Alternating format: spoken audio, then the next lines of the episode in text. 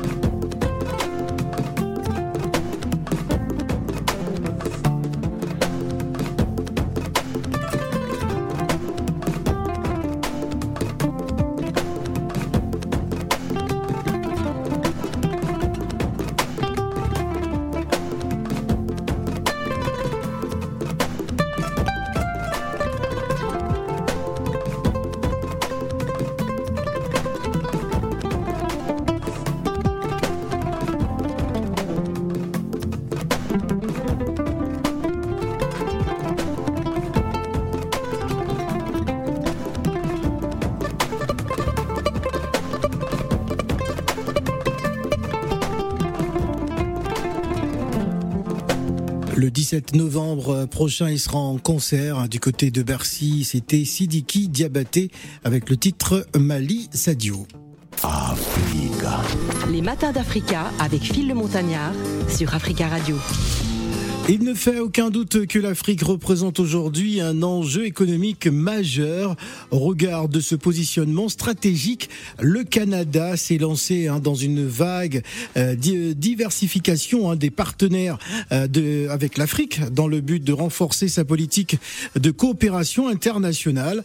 En mai 2016 s'est tenue justement la première édition du FECA, la foire économique euh, Canada-Afrique. Cette première édition s'alignait dans une une optique euh, de réunir euh, des acteurs de développement autour d'une table de réflexion hein, sur des échanges pour renforcer les capacités de transfert, d'expertise entre l'Afrique francophone et le Canada. On va euh, s'entretenir avec le fondateur du FECA, monsieur Ishandré Yaba, qui est avec nous sur le plateau des Matins d'Africa. Bonjour et bienvenue.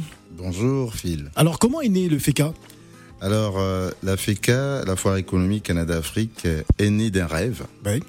Et un rêve où euh, on s'est posé la question de savoir euh, pourquoi chez nous, nos plombiers, nos menuisiers, nos mécaniciens, nos serruriers, nos coiffeurs, nos infirmiers, nos médecins ne sont pas autant valorisés localement dans nos pays comparativement euh, aux pays euh, occidentaux tels que la France, euh, le Canada, l'Espagne, où dans ces pays-là, ces gens-là vivent quand même décemment leur vie. Et nous avons réfléchi au fait qu'il y a forcément un manquement.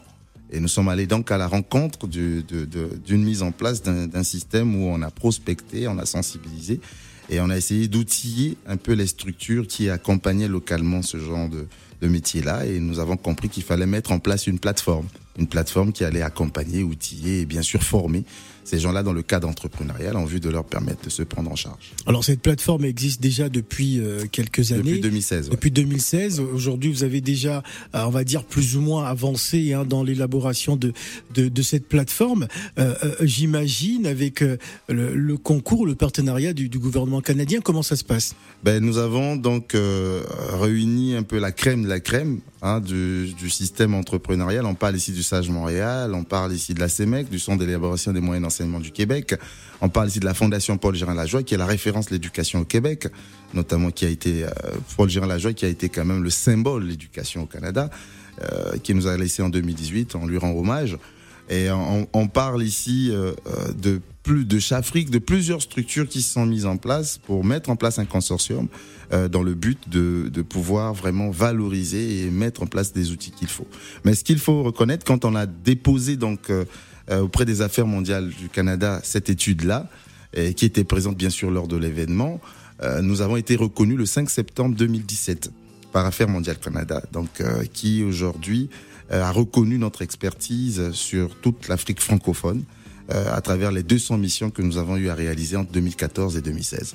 Alors vous avez donc l'objectif hein, de, de faire découvrir l'univers entrepreneurial d'Afrique hein, ciblé euh, par le programme euh, de la de la FECA. Bien sûr. Euh, Pouvez-vous justement nous présenter ce programme? Ben, nous, nous estimons et nous pensons que euh, la sociologie des, des affaires est propre à chaque culture. Oui. Et nous ne pensons pas que euh, la culture des affaires en France est au-dessus de celle de l'Afrique ou encore celle de l'Asie au-dessus de celle de l'Europe. Je pense qu'elle est complémentaire et c'était à nous de faire nos devoirs pour aller comprendre un peu euh, comment est-ce que nous devions valoriser un peu notre culture des affaires à l'inter- à l'international? Donc nous avons cherché à comprendre de façon systématique comment nous fonctionnons localement dans nos pays Oui. et avec l'ingénierie et l'expertise que nous avons pu acquérir au Canada, nous avons mis en place des outils euh, pédagogiques et rimant avec notre sociologie dans le but de renforcer les capacités en entrepreneuriat. Et ce sont ces cours-là que Ouais. nous allons donner euh, à tous ces corps de métier-là, en commençant par la formation des formateurs experts qui va nous permettre donc de former des formateurs et par la suite les formateurs vont nous permettre de former des étudiants. Quelle a été la, la réaction des, des autochtones par rapport à ce, ce, ce projet quand on sait que euh, certains pays, ma foi, n'ouvrent pas assez leurs leurs frontières lorsqu'il s'agit des étrangers? Euh, Vous, quels, quels sont les mécanismes euh, justement que vous avez utilisés pour faciliter justement cette possibilité de pénétration dans le dans le secteur de l'entrepreneuriat Ben, il faut dire ici que j'étais président quand même d'un grand consortium d'ONG de référence canadienne. Ouais. Euh, donc euh, nous avons commencé par l'humanitaire et vous comprenez que l'humanitaire ne fait pas peur. Donc nous venons pour rencontrer. C'est la stratégie. C'est la euh, stratégie hein. politique. Voilà. Ouais. Donc euh, l'humanitaire, l'humanitaire ne fait pas peur. Nous sommes venus rencontrer le Congo-Brazzaville, la Côte d'Ivoire. Ce sont les pays de référence que nous avons mis en avant dans ce projet, parce que nous estimons qu'avant de de pérenniser une action, il faut l'identifier et essayer de l'expérimenter quelque part. Donc les nombreuses missions que nous avons réalisées sur l'Afrique, c'est la Côte d'Ivoire pour l'Afrique de l'Ouest et euh, le Congo-Brazzaville pour l'Afrique centrale.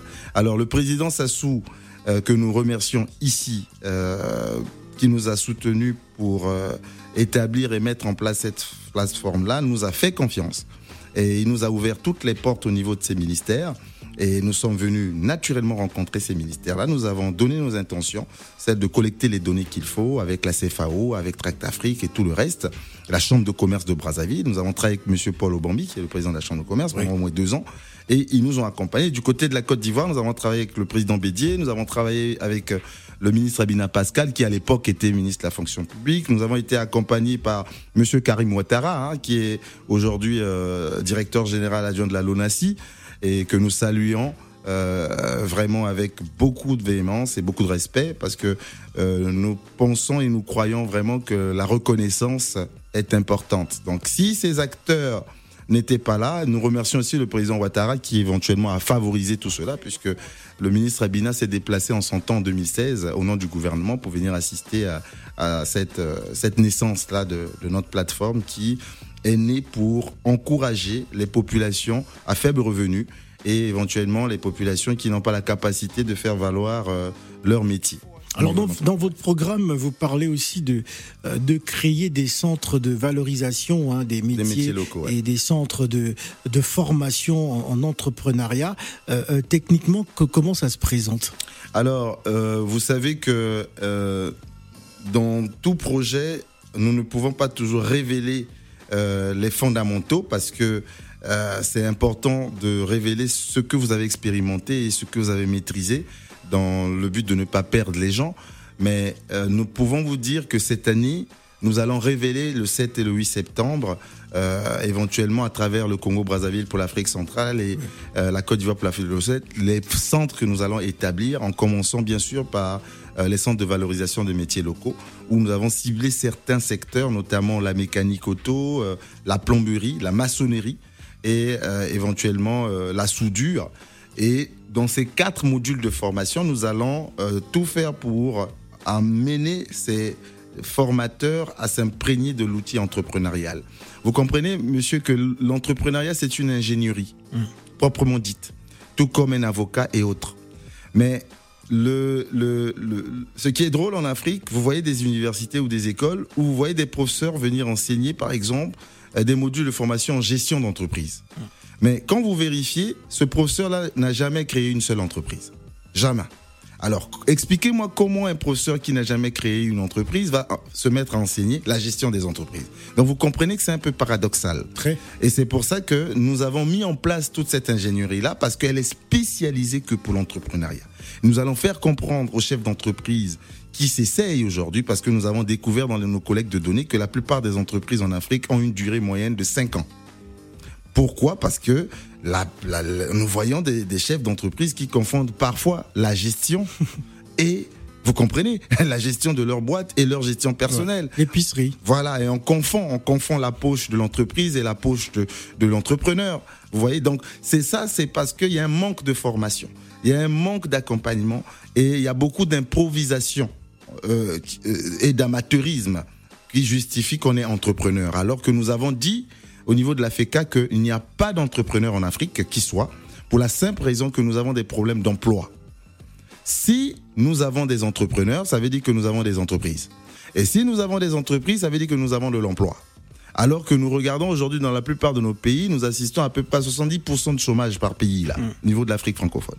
Nous ne sommes pas ici pour venir faire une apologie de ce qui ne se fait pas ou de ce qui se fait, mais nous avons compris que c'est important d'aller à la rencontre de nos populations avec nos leaders et faire des propositions concrètes dans le but d'aider nos populations. Parce que nous venons de la diaspora. Nous pensons que c'est la diaspora africaine naissante, puisque nous n'avons pas encore une diaspora africaine, nous n'avons que des diasporas. Et nous rêvons au fait que cette diaspora puisse naître pour venir soutenir nos populations localement, parce que tout ce qui manque à l'Afrique aujourd'hui, c'est de la technologie. Alors toute la diaspora est au contact de la technologie. Et il serait judicieux pour les gens de la diaspora de transférer et de mettre en place des mécanismes de partenariat, que cela soit à l'international ou localement, pour venir en soutien à nos populations. Justement, c'était euh, la suite de, de ma question. hein, dans votre euh, programme au niveau de, de la FECA, le, le renforcement de, de partenariats canadiens auprès des institutions africaines et inversement, hein, les pays africains devient, euh, de- devront trouver un moyen inclusif ou exclusif euh, d'orienter plus de collaboration vers le Canada. Comment, comment vous présentez ça? Mais bien sûr, parce que, écoutez, le Canada, c'est c'est un pays en moyenne qui a 12 000 kilomètres de l'Afrique, France centrale et l'Afrique de l'Ouest. Et aujourd'hui, il n'y aura pas une volonté de la part du Canada de venir prospecter en Afrique naturellement que si ce n'est la diaspora africaine qui est présente Qui là, fera le pont qui fera le pont. Et c'est c'est là où nous nous intervenons. Parce que nous pensons que nous sommes euh, les yeux et euh, les oreilles et les- la, la parole hein, de, de, de cette Afrique-là au Canada. Donc, on va parler aux autorités canadiennes qui nous ont fait confiance de par les références que nous avons pu créer au Canada, parce Oui. que vous comprenez que il faut avoir une certaine, euh, je dirais, une, une- une certaine ouverture, d'accord, euh, face à ce qui se fait déjà là, pour que les gens s'ouvrent à vous. Donc, nous avons séduit, nous avons essayé d'attirer et faire comprendre à ces derniers que l'Afrique est une opportunité et une alternative au développement social du Canada aussi. Parce que nous savons que le Canada souffre du vieillissement de la population. D'accord? Nous ne disons pas ici que le Canada est rose et beau et magnifique. Le Canada aussi a ses problèmes. Mais nous pensons que l'immigration, choisie telle que ça se fait au Canada, peut être améliorée via notre plateforme FECA qui a eu à faire des études concrètes que nous avons financées à fonds propres. Et le Canada nous a accompagnés. Donc vous comprenez que s'il y a des jeunes, il y a des gens qui s'organisent, mettent 2, 3, 4 millions de dollars pendant environ 7 ans pour comprendre un peu la dynamique sociologique de nos États et aller séduire le Canada pour qu'ils viennent investir, ben c'est pour le bien du Canada aussi. Ok, ils, ont aujourd'hui un problème du vieillissement de la population. Nous, du côté de l'Afrique, nous sommes à 80% aujourd'hui jeunes.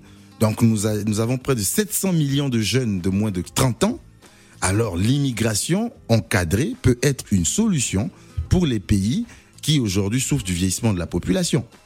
Est-ce que le est-ce que la, la, la FECA ne, ne, ne- on va dire, euh, ne, ne part pas un peu à, à, à contre-courant quand on sait qu'aujourd'hui euh, on est plutôt sur, on a connu pendant des années la fuite des cerveaux et c'est plutôt le retour des cerveaux, c'est-à-dire que la diaspora aujourd'hui se bat pour repartir sur le continent, alors que la FECA aujourd'hui propose justement euh, que les cerveaux reviennent sur sur sur le vieux continent. Est-ce que est-ce qu'il n'y a pas une, Mais une non, parce que, contradiction? parce que je suis un exemple. Oui. D'accord? Nous avions été en exil au Bénin de 97 en 2006. Nous n'allons pas parler ici de mon, de mon passé et de ce que nous avons eu à faire, pourquoi nous étions en exil, mais c'est juste pour raconter l'histoire. Et nous sommes partis du Bénin le 20 février 2006. Je n'avais rien en poche, même pas 1000 francs CFA. Je suis arrivé au Canada le 21 février 2006 à 14h. Mhm. Et aujourd'hui, nous avons une plateforme qui vaut aujourd'hui des milliards de francs CFA. D'accord? Ça nous appartient pas, ça appartient à l'équipe et toute la machine qui a été mise en place. Mais juste pour dire que le Canada a été une opportunité à travers l'immigration que nous avons vécue. Très bien. C'est eux qui nous ont payé les billets d'avion. C'est eux qui nous ont installés. Et aujourd'hui, nous avons le même projet au niveau de la FECA, c'est que nous parrainons 600 personnes. Où la FECA aujourd'hui devient une agence de parrainage via tout ce que nous avons eu à, mettre en place, les protocoles d'accord d'État que nous avons signés au Sénégal, en Côte d'Ivoire, au, Bénin et euh, disons euh, au niveau du Congo-Brazzaville et autres, nous pensons que c'est notre façon de venir remercier tous ces pays qui nous ont soutenus, tous ces chefs d'État qui nous ont soutenus, pour que nous puissions donner des visas, pas donner des visas, mais Faciliter, faciliter, organiser. organiser, accompagner, accompagner. ces derniers-là pour Ouais. que le Canada éventuellement ouvre leurs portes à ces derniers pour qu'ils viennent se faire former. Mais vous comprenez que s'ils arrivent, ils partent de zéro pour une opportunité dans un monde moderne qui nécessite qu'on puisse avoir une compétence. Ils viennent au Canada, ils se font former, ils ont tout ce qu'il faut. Nous, nous allons donner des cours de certification diplômante ou nous, allons, nous avons appelé ça les cours d'intégration FECA au Canada. Très bien. Alors. Alors, on va bientôt se quitter euh, très rapidement. euh, le- le- la journée d'ouverture, on va parler justement de cette journée des 7 et 8 septembre, hein, Oui. qui se prépare donc à, à la rentrée. Quel- Oui. Il y a un programme provisoire qui existe euh, déjà. Est-ce que Bien vous pouvez justement nous parler des activités de, de ces deux journées? Ben déjà, euh, nous allons euh, annoncer à la face du monde, évidemment, nous, nous, nous remercions déjà d'avance le gouvernement du Canada qui, euh, à notre humble avis, va nous faciliter les choses pour présenter tous ceux qui auront eu leur visa et les formations qui vont suivre. Nous allons annoncer éventuellement tout ce que nous avons eu à réaliser pendant les sept ans, les péripéties que nous avons vécues, Oui. euh, les difficultés. Vous avez parlé ici du blocage parfois dans, dans les réseaux africains où c'est pas facile. Nous allons parler de notre histoire. Nous allons favoriser le B2B. Il y aura des signatures de conventions directes Oui. parce que nous ne venons pas pour blablater ou pour parler des problèmes de l'Afrique. Non, nous venons pour célébrer les opportunités en Afrique. C'est cela.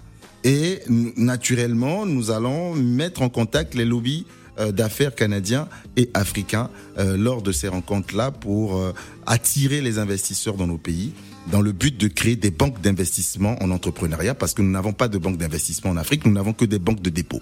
Alors, ces journées sont prévues au, Canada, Oui, à Paris. du 7 au euh, 8 septembre. Et oui, Paris va être associé. C'est pour ça que nous sommes ici. Donc, nous allons communiquer avec des structures bien, bien indiquées qui, qui, qui par la suite seront euh, mises, en, euh, mises à l'information publique.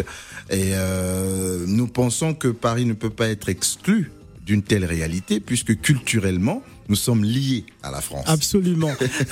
Euh, André Yaba, je rappelle, vous êtes donc le fondateur de euh, de, de la FECA, donc euh, cette organisation, cette plateforme hein, qui va Une donc faciliter oui.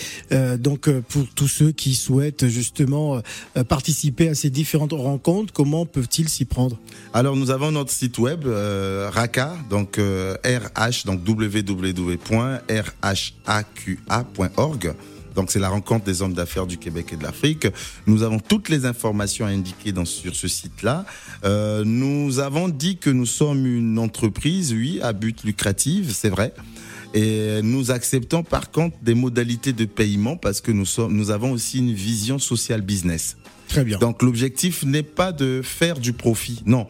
L'objectif est de faciliter et de s'ouvrir pour que les gens fonctionnent naturellement sans les mettre la corde au cou. Ça veut dire quoi? Au Canada, tout le monde accepte les modalités de paiement. C'est-à-dire si euh, l'événement coûte 1 500 000 pour celui qui prend le basic, ben, vous comprenez que si vous n'avez pas 1 500 000 francs CFA, vous pouvez prendre des ententes de paiement avec nous, comme ça se fait au Canada. Nous voulons faciliter cette, cette, euh, cette approche-là de, de, paiement parce que en Afrique, nous n'avons pas de moyens. C'est pour ça que lors de nos consultations, par exemple, nous disons que nous faisons une heure de consultation à 50 000 francs CFA lorsque nous sommes en Afrique et lorsque nous sommes au Canada, en France et ailleurs, nous le faisons à 200 000 francs CFA parce que en Occident, les gens sont autonomes.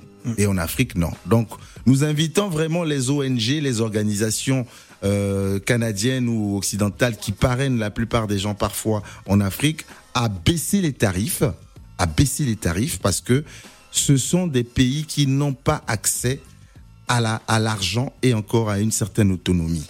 Donc mettre en avant des visions de commercialisation et de, de profit en Afrique, c'est une erreur. Voilà. Nous devons plutôt faciliter d'accord, l'ouverture de nos cerveaux vers l'Occident dans le but de ramener la technologie chez nous parce que nous sommes dans un monde aujourd'hui sans frontières. Voilà, merci en tout cas monsieur Ish, euh, André Yaba d'être venu euh, sur le plateau des matins d'Africa. Vous écoutez Africa Radio Abidjan sur 91.1. Merci d'être venu sur Je Africa vous Radio. remercie monsieur Phil. Les matins d'Africa avec Phil le Montagnard. sur Africa Radio.